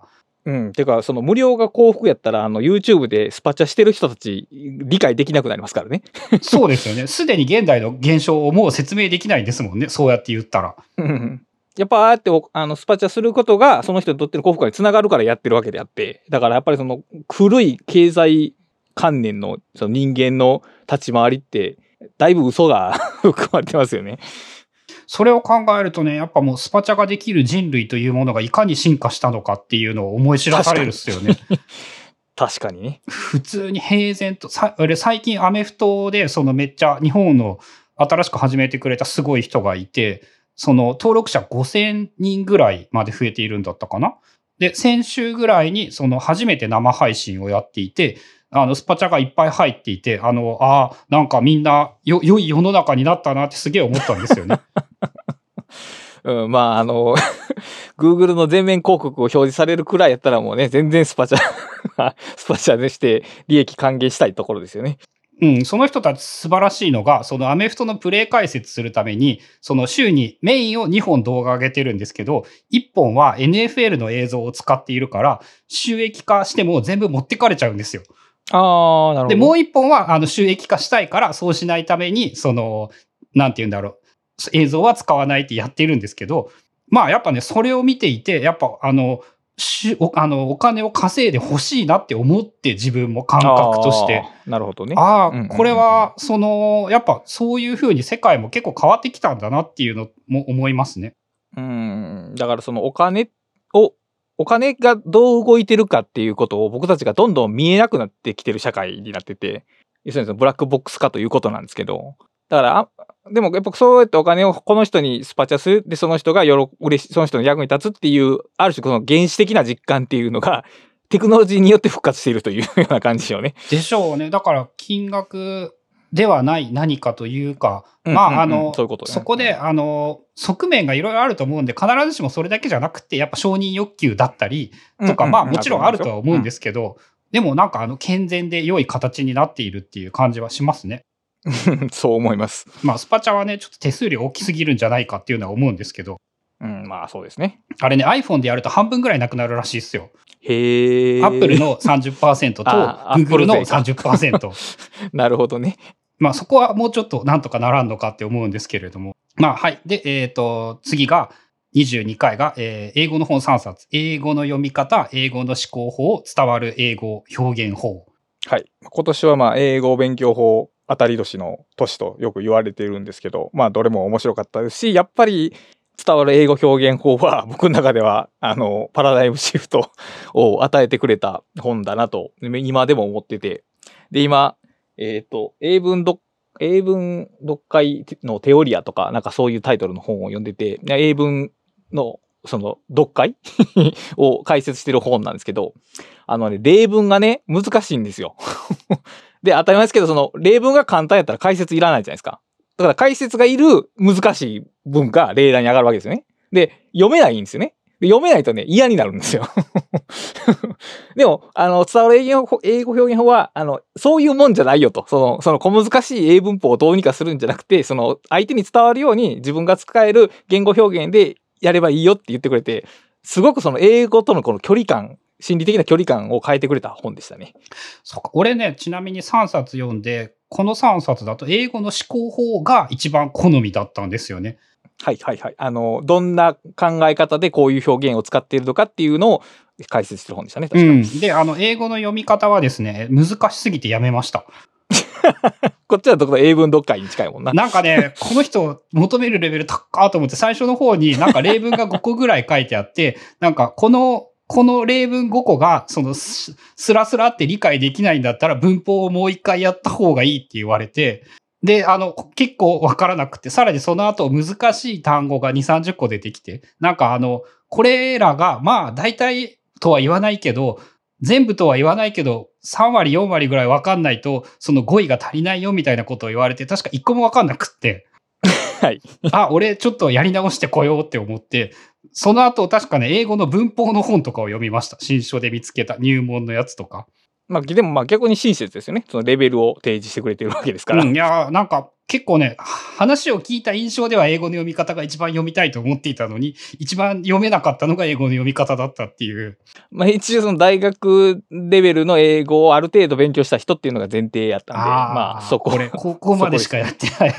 あまあでも、あの、バックトゥーザフューチャーして、もう一回後で読めたらもっと面白く読めるのではないかなと。うん、まあ、あの、そのあたりの文法が分かったらですかね。あと、それで言うと最近シンプルな英語っていうのを、あの、全部は読んでないんですけど、読んで、あれの、あの、まず動詞を見ろっていうのはすごく響いたのと、あと、全然関係ない、最後の方に、あの、シャドーイングがやっぱ最強に効率がいいぞって言われて、あの、一週間ぐらい前からシャドーイングを始めて、暗記で例文を喋らせてシャドーイングをする。二日やっただけで劇的に能力が上がった気がしました。いやーでもやっぱり英語は口にした方がいいですよね。僕も思いますわ。あの、えー喋れると聞こえるっていう 感じがすごくする。発音できると聞こえるか。うん。自分の場合ね、なんかね、あの、全然聞き取れてなかったっていう。うんうんうんうんうんうん。多分ね、やっぱ無意識レベルで、前置詞だったり、その構文だったりが構成できないから、あの、音で聞いて喋ろうとするから、言ってることが英語にならないんですよね。そのフォーとかオブとかが抜けてたり飛ばしていたり、はいはいはいはいはい。逆になんか意味のない青をなんか適当なリズムでつけてしまっていたり、なるほど。っていうのを、その暗記の例文をシャドーイングをすることで結構思い知らされて、うーん、なるほどね。あと喋ってしまうと聞けないとか。うんうんうんうんうんうんうんっていうので、まあ、あの、もう一段階、こう、英語のレベルアップは目指せるんじゃないかなって思っています。なるほど。で、えっ、と、23冊目。事実はなぜ人の意見を変えられないのか。はい。これも、まあ、あの、もともと俺が好きだったシリーズというのか、その人間の脳の認知の仕組みとか、そういう系で、まあ言ったら一個前の幸せなお金の使い方の話だったり、まあそのあたりとつながっ、ウィルパワー、意志力の科学みたいなものとつながっているような、まああの人間がどういう性質を持っていて、だからまあどう、どうする、どういう対処の方法があるのか、みたいな話のシリーズと言ったらいいのかな。そうですね。まあ、特にその共感っていうものが、いいか悪いかというと悪いとこもあるよねという指摘は、あの、この本だけじゃなくて、もう現代的な話にはしょっちゅう出てきますね。その共感の危うさみたいな話は。そうですね。この事実はなぜ人の意見を変えられないのかで、その一番印象残ってたのは、やっぱ知識というものは個人が持つものじゃなくてコミュニティが持っているから、なんか個人に何を言っても、あの言ったら論理では人の意見は変わらんっていう、なんか一人一人というものの存在が意外と個人というものはなんかこう、個人主義というのが当たり前だと思っていたけど、意外とそうでもないのかもしれない。みたいなことを、あの、今になると、こう、ちょっと思い知らされるというか、意外と人間って一人じゃないんだねっていうのを思い知らされた感じですかね。まあだからここが難しいところで、その事実として見たらそうですけど、やっぱりその個人が重要だねっていう思想があったから、えっと、個人の平等が生まれたわけで、で、その個人、個人の平等を生むために、その個人が大切っていうエネルギーっていうかパワーが必要だったんですけど、それが強すぎて 個人を最上位にした時に、そのチームとかコミュニティの大切さが相対的に減ってしまってるんで、だから、その行き過ぎた個人主義をどっかでこうターンさせる。必要があるんですけど、そう言うと、じゃあ個人の権利は、その、いらないの守らなくていいのか、みたいな。そんないう1ゼロじゃないからねっていう。っていうところが、この話のちょっと難しいところですね。うん、まあでもこのあたりのからだいぶ考えるようになってきたのが、やっぱね、自分の当たり前だと思っていることは、あの当たり前じゃないんだぞっていうことを、口では当然思っていたし言っていたけど、もう、もう一段階結構当たり前じゃないんだなっていうふうに思うことができたっていうのかな。まあそのワクチンを打たない人がなぜいるのかが理解、理解できないじゃないか。共共感はできないけれども、えっ、と、少し理解はできた気がするという感じですかね。で、えっ、と、次が24冊目、知ってるつもり、無知の科学。はい。えー僕が読んだのはだいぶ前なんですけども、文庫版が今年出たので、まあ、そのタイミングで紹介させていただきまして、まあ多分、生涯の中でも、えーかなり高レベルで面白かった本ですね、この本は。俺はちょうどその事実はなぜ人の意見を変えられないかのかと、ほぼ同時に読んでいて、割と内容がオーバーラップしているようなところも多くって、あの、脳内ではどっちに書いてあったことがどっちだったかちょっとよくわからなくなっていて。まあよくあることですけどね。まあ、あの、話としてはさっきと一緒で、個人が知識持ってるって言ってるけど、実はコミュニティが知識を持っているのだと。で、人間っていうのはそういう他人の知識を使うことで、こうやって文明を発展させてきたと。認知的分業っていうのを行うと。その認知的分業ができできるおかげで、僕たちは知ってるつもりというような、その語尾を抱いてしまうけど、それは逆に言うと、その、ある種、API みたいに他人の知識にインター、アクセスできるインターフェースみたいな、知ってるつもり？API みたいなものなので、そこまで悪いもんじゃないよっていうようなお話です。こっちの方が、あの、全体としてそうやって考えると前向きな印象はありますね。うんタイトルにもなんか、うん確かにあの、はい入っているような気がするし。うんうんうん、うん。まあもちろんその事実はなぜ人の意見を変えられないのかも、そのネガティブばかりではなくいいことはあるんだけれども、なんか一言で結論を言うと知ってるつもりの方がなんかこう明るい結論かなと。うん、そうですね。コミュニティに、まあ、あの、コストをかけた方が知識を変え変えやすいっていうところと、あの、まあ、その知ってるつもりっていうことは別に悪いことばかりではないっていうのは、まあ、前向きなメッセージですね。確かに。うん、そう知らなくてもいい。あの、それを突き詰めてしまうと本当に知らなくてもいいになってしまうんですけれども、あの、知れば知るほど無限の闇にはまっていこうとする中で知らなくてもいいと思えたことはでかいのかなっていう。まあ、あと全部を知ることはもはや無理ですからね。そうですね。それは間違いなく。まあそのあたりが、だから、あの、中学生が読んでしまうとなんか勘違いするかもしれないみたいなのはちょっと思うかもな。ああ。まあある程度大人になって分別がついてからの方がひょっとしたらいいのかもしれない。まあ多分中学生が読まないでしょうけれども。まあ、早川はね。うん。まあでもそうとは限らないですからね。はい。で、えっ、と、25回が、えー生命はデジタルでできている、ライフスパン、ライフサイエンスなど、など、生命科学の話をいろいろ。はい。これ、ああげられた本僕一冊も読んでないですね、そういえば。いや、多分、その言ったらあれなんじゃないですかね。そのラスタさんのその趣味、興味のジャンルじゃないものなんじゃないのかなっていう。うんうん、間違いなく。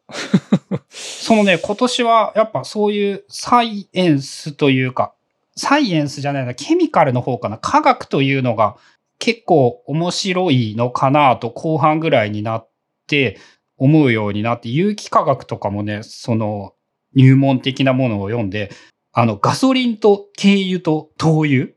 はい、はい。あれがね、あの、なんで違うのかとか、原油からガソリンを生成するっていう言葉は聞いたことがあったんだけど、あの、な、何の意味があるのかとか、何をやっているのかとか、え、ガソリンって原油って違うもんなのぐらいの認識だったんですけど、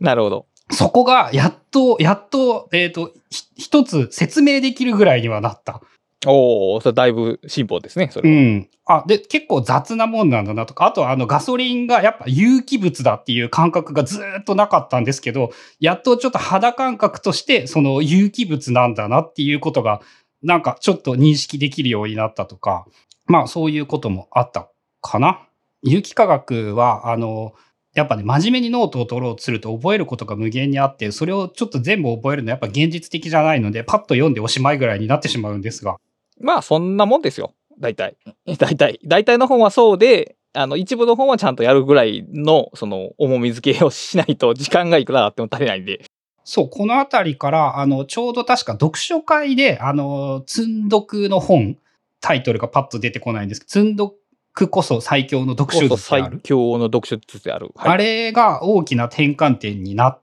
て、逆に、あの、雑にたくさん読むということを覚えて、はい。その知らない分野は、えっ、と、一冊の本を深く読み込むより、たくさんの本をざっと読んだ方がいいと思うようになり、特に知らない分野はほどっていうのかな。間違いないです。はい。で、そういう有機化学とかもやっぱいっぱい読んで、ああ、やっぱいろんな視点から著者が違うことは重要だねっていうのを思い知らされたり。そういうことですね。で合う合わないが間違いなくあって、そのゴリフさんが分かりやすい本が僕が読んで分かりやすいとも限らないから、そのやっぱりいろんな本を読むことで、その一番フィットするのが見つけやすいっていうのは間違いなくあります。で、あの、図書館ありがてえなって思いましたね。もし買ったらいくらかかってただろうって全部。確かに。この、うんこのまあ、あれ、数ヶ月だけで数万円で足りないなっていう。そうですね。まあ、そういう本は大抵高いですからね、本で。うん。あと、まあ、その手当たり次第逆にやっぱ手を出せるんですよね。興味を持った時に図書館のおかげで。いや、偉大、偉大な存在ですね。偉大、うん、文化装置。だから、と図書館を守ろうと言ってる人たちは、まあ、そういうのが大切だよねという話をしてはるわけですね。うん。あの、著者としてはお金が入らなくなるわけじゃないですか。もちろん。あの、なんていうんだ、社会的意義としてはすごく理解はできるんだけれども、果たして経済的にはそれは正しいのだろうかっていうのはやっぱ思うんですけれども。いや、もうそれは正しいですよ。全然正しいですよ。えっと、まあいくつかの論点から補強できますけど、でも、あの、その補強するのはやめて、仮に正しいとしても、例えば人気の、えー小説家の新刊を5冊も10冊も図書館が仕入れるっていうのは間違ってると思いますよ。あー、でもうちの図書館ありますね。3冊か4冊ぐらい。うん。それはさすがに間違ってると思いますけど。でも、あの、いある本が図書館に1冊、あの、収められてて、そこにする住んでる市民が読めるっていうのは、経済的合理性を抜きにしても非常に重要なことやと思います。なんかね、著者視点で言うと、人のためにお金を使うと近いものがあるので、あの、幸福になれるという、幸福論で言えばなんかわかる気はするんですけれども、まあ、その、そういうのも、そうだな。でもそういうことを思うようになったっていうのも図書館のありがたみを思い知ったからなのかもしれないですね。そうだな。著者の立場と読者の立場両方味わって、その上で判断せざるを得なくなってきたっていうか。うん。まあ、さらに、あの、なんていうんだろう、ただで借りれると、うわ、こいつつまんねえなとか思ったりするわけですよね。まあ別にいいじゃないですか。うん。それでも。まあ、そういうことなのかな。なんかあの、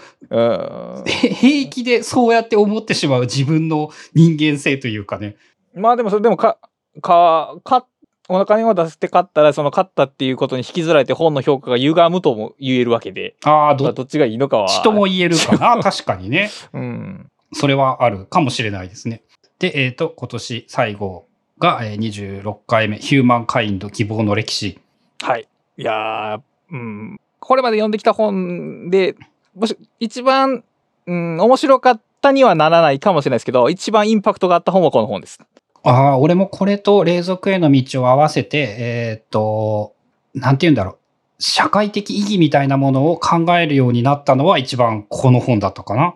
あとやっぱりいろいろ人間に関するその人文学の本を読んでると、やっぱり人間の見方がどうしても暗くなってくる側面があるんですよね。その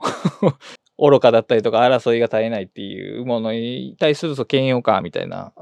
を、いやこの本が払拭してくれたというか、いや、まあ払拭までは言えなくても、違う見方は全然あり得るよっていうことを提示してくれたので、そういう視点の転換のインパクトは大きかったですね。そうか。あと自分、俺の場合で言うと、やっぱ今、今の問題意識を一番作るきっかけになったのがこの本だったので、今一番これがその頭の中に残っているっていう印象があって、また1年後になるとどう変わっているのかわからんっていうのはあるんですよね。まあ、それはそんでいいんだな。そんで、それはもちろん。それ、そういうことですよねき。うん。本のランキングなんていつでも変わっていくんで。まあでも、あの、うん知ってるつもりも読んでもらいたい本ですけど、それとは別に、やっぱよく読む、よく本を読んでいる人ほどこの本は読んでほしいですね、ヒューマンカインドは。一番確かに良かったのはそれですね。でもいえっ、と、自分に一番大きい、一年で見ると、ラーンベターが一番影響大きかったんかな今振り返っても。あー影響、影響。まあ、え 難しいね。でも、あと2冊あげるとしたら、世界はどうでできていると、えーっと、理不尽な進化かな。でも、理不尽な進化が一番なんか、食らったダメージがでかい気がするわ。やっぱあの、あれですよね。なんか部門を作らないといけないですよね。そうそうそう、本当は部門を作らないといけないですけど、あの、書き手としても、やっぱりこういうことを書けるんやっていうのは素晴らしいなと思いますね。ああ、その独学大全とは違う目線での書き手としての目線。うん、そうですね。まあ、あの自分はたどり着けないですけど、あの、吉川さんって、えーなんかの専門家ではなくて、すごくたくさん本を読んでる人なので、だから、すご雑に言うと仲間なわけですね。雑に言うと。で、そういう、あ、こういう本の書き方もあるんだなと、許容されるんだなとは思って、しかもまあ面白かったですからね。そうですね。そうやって考えるとな、自分もそういうので、その、こういう本の書き方というのはすごく、そのヒューマンカインドもそうだし、そういうものができるようになりたいと思ったのは今年あった大きな出来事かな。その学者が書ける本は書けないですからね。そうそうそうそうそうそう。そこはもう初めから諦めた方がいいよね。うん。まあ諦めるというよりはやっぱあの自分は違うのかなっていう。うんうんうんうん。確かに。なのでやっぱいろんな分野を横断できることを強みにしないと、あの、あんまり価値がないというか自分の場合で言うまあ一番自分の価値の一番いい出し方がその辺、その領域にあるんだなっていう感じはしますうね。ん。で、そのいろんな分野をオーダーしたらね、組み合わせ次第で絶対人とは違う組み合わせにはできますからね。あのータレブっていう人のブラックスワンって読んだことあります？ああ、えっ、とね、ちょっと読んで、あの、他、確かブックカタリストの他の本を読まねばいかんくなって、えっ、と、図書館に返しました。あのータレブもね、すごい人なんですよ。タレブもね、博識というだけではなくて、あのー論理展開がすごくシャープで、主張も大胆なので、あの、書き手としても素晴らしい人です、タレブさんは。あの、一章、さ序章がめっちゃ面白くって、あの、確か一章あたりで自分語り要素がすげえ多くなって、あの、これを全部ちょっと今読む気にはならんなって思ってしまって、まあ、ブラックスワンがあれやったらたあのマグレっていう本でもいいんですけど、まあ、い一回どれかタレブの本は読まれると多分インスパイアされるものがあると思いますよ。今、今一応ね、その、えー無限にある読もうと思っているリストにはブラックスワンは入っています。いやもうこんなんはあの時時の運というかそうそうそうそうあの積んどくリストの中からたまたま選ばれる何かみたいな感じなんで。そう、だから次にもう一回何かがあれば借りて読むと思うっていう。うんうんうんそうそう。結局そのそういうきっかけをちょっと。えー、と根付かせておくっていう僕がこうよく言うのって あのなんか本を選ぶときにそういえばあいあいつ言ってたなって思い出してもらってえ手に取ってもらえたらいいなぐらいの感触で言ってますけど まあそうですね。そういうふうにいろいろ紹介ができればっていうので、これで一通り終わったんですが、えー思いついたのが、長かったな。いやー、結局ね、はいだから1位が決められないんですよね。いや、それはまあ無理でしょ。うん。まあ、む無理、無理なのはもちろんなんですけどね。まあでも、どれか一冊しか、あの、おすすめ、他の人におすすめする本みたいな感じやったら多分え選べるっていうか、まあそうしないと選べない。うん。まあ、いろんな前提を全部取っ払って、そういう意味でも一応俺の中ではラーンベターだったかな。一冊選ぶなら。ああ、まあ一応、まあ自分の仕事を鑑みれば、まあ僕の本を読んでくださいと 言いたくなるところですけども。ああ、まあでもそうかな。あの、本をあんまり読み慣れてない人であれば、あの、世界は贈与でできているかな。が一番読みやすいと思いますね、きっと。まあ、ラーンベター選んだのは、やっぱ、あの、なんて言うんだろうな。学ばないとダメだよねっていうのを、えー約20年間勉強していなかったことを思い知らされ、単純に残りの人生をげ、えー今の社会の平均余命で考えてもあと40年あって、あと40年学ばなかったらやべえなっていうことを思い、はい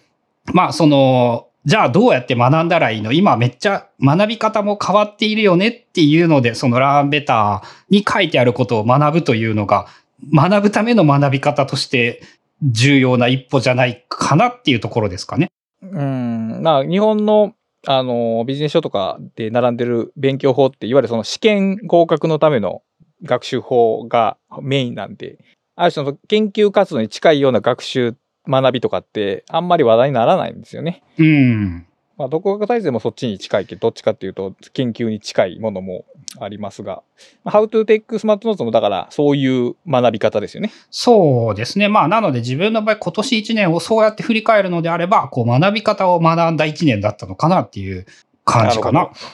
総括総括。総括できないな。俺はできないな。結構バラバラやもんな。え、ラスタさんはでもやっぱ俺が思うのは、なんて言うんだろう。えっ、と、えー正しいかわかんない。今パッと思いついたのは、その能力主義は正義かみたいな、なんか個人と、えっ、と、集団というか、そのあたりの、なんかその辺の問題意識みたいなのが、こう一年を通じて思った印象なんですけどね。まあでも確かに言われるとそんな感じはあるかな。だから今までずっとその個人の能力を底上げするっていう視点でビジネス書をずっと書いてきたけど、それだけではいけないよなというのは思ってて、でもだからってそのサロンを作ればいいっていうわけでは絶対にないですから、どう着地したらいいのかっていうのを考え続けてた一年だったかもしれないですね。で、最後のヒューマンカインドで、こう、人間捨てたもんじゃないよっていうふうに、こう、たどり着けた感じですからね、一回。ああ、まあでもこれはでも大きいですよね、なんか。で、その、人間、その、基本的には善ですよって、いその、言うのはたやすいですけど、でも、それをベースにシステムを組むって、やっぱある種の大胆さが必要ですけど、でもまあ、そうなんだろうなと、そうなんだろうなというふうには思います。うん。ですね。まあ、来年も、こう、まあ、テーマというものは多分後から見えてくるものだと思うので、うんこうやっていろいろ面白いと思った本を紹介しながら、まあ、いろいろなことを考えていければなと思います。あとはあれですね、もしよかったら皆さんの中で、この回が一番面白かったとか、えーどの回も一番じゃなくって、俺のこの本が一番いいと思うからこれを読めとか、そういうものがあったら、ぜひコメントなどで教えていただければ、えー読んでない本だったら、えー少なくとも興味は持つので、ぜひご紹介いただければなと思います。そうですね。はい。ということで、えっ、と、感想や質問、ハッシュタグ、ブックカタリストをつけてつぶやいていただければ、確実に全部見つけられると思うので、よろしくお願いいたします。はい。ということで、えー今年1年ですね、ブックカタリストをお聞きいただきありがとうございました。えー多分、年内これ最後なのかな？多分。はい。で、えーまた来年もよろしくお願いします。はい、よろしくお願いします。